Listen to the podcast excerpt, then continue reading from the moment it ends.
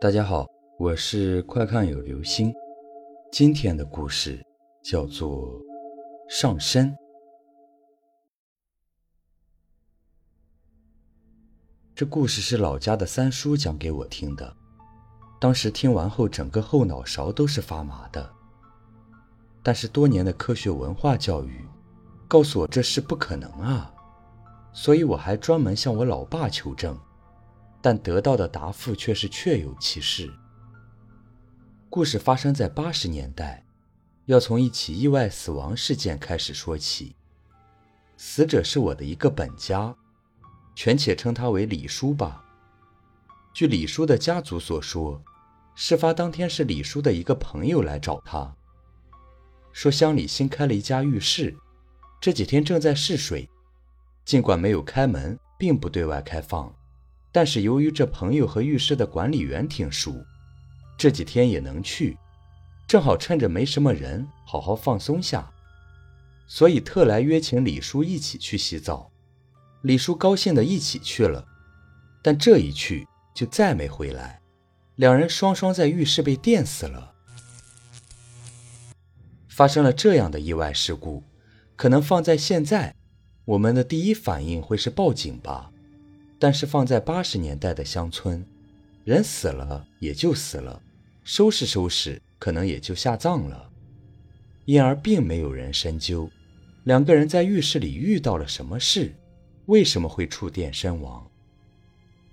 过后，浴室虽然经过一段时间的整改，但还是因为死过人倒闭了，一切好像并没有什么异常，只是李叔家失去了一个正当年的劳动力。李叔的媳妇儿也成了寡妇。就在这事故过去了几个月后，灵异事件来了。三叔也是故事的一部分。那是个夏夜，很热，许多人家都在自家屋外大街边铺上凉席睡觉，三叔也不例外。清晨时分，三婶在睡梦中听到大街上有男人的哭声。三婶知道三叔在大街上睡觉，还很古怪，三叔怎么一个人在外面哭起来了？起来看了看，发现三叔睡得很安稳，并没有异常，于是回屋继续睡去了。但是过了不久，又传来了哭声，三婶再次出来检查，依然没有异常，但这次三婶摇醒了三叔，问询有没有听到哭声。三叔很奇怪，说：“怎么会有哭声？自己睡得一向很沉，不知道发生了什么。”就在三婶犯嘀咕、三叔闹迷糊的时候，一邻居家里炸锅了。没错，这是李叔的家。由于动静太大，邻居们都被吵醒，到李叔家来看看出了什么事。一去才知道，是李叔的妹妹中了邪，满嘴说胡话。李叔的妹妹本来身子比较弱，但是此刻却在院子里来回疾走，一边还哭哭啼啼，嘴里不知道说些什么，而且语调口气像极了男人。李叔家里的老人，李叔留下的寡妇，都慌得手足无措。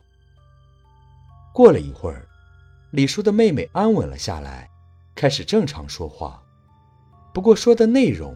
按理说是他不太可能知道的东西，时间比较久，说了哪些话，三叔记不太清了。我又是复述，许多无关紧要的都不太记得了，只说几个我印象比较深刻的吧。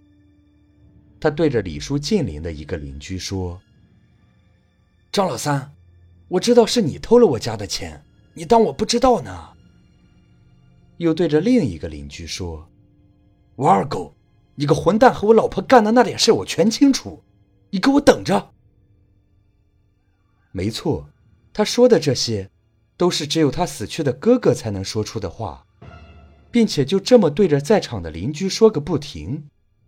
这应该就是他中邪了，被他哥哥的鬼魂上身了吧？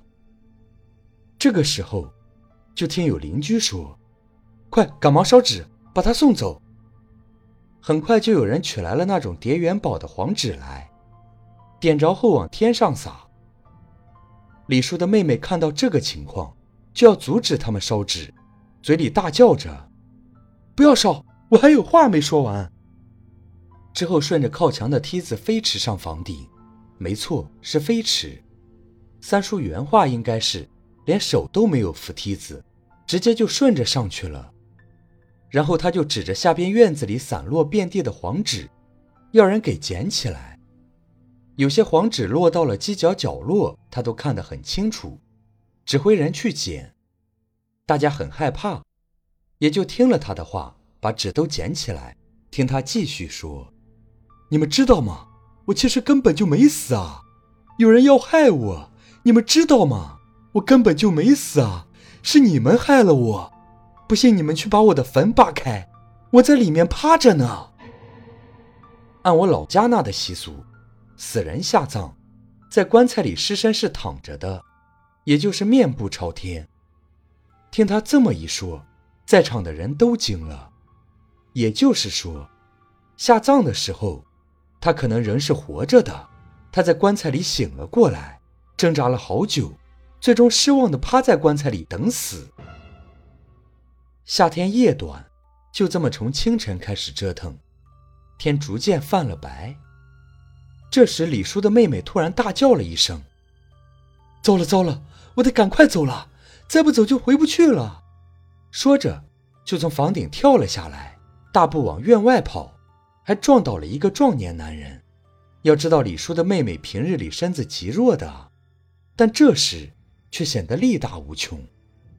大家就跟着他一路狂奔到坟地里去。这一路也路过了我三叔的家。到了坟头的时候，天已亮了起来。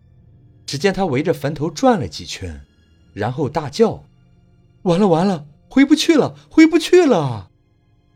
之后就一头栽倒在了地上。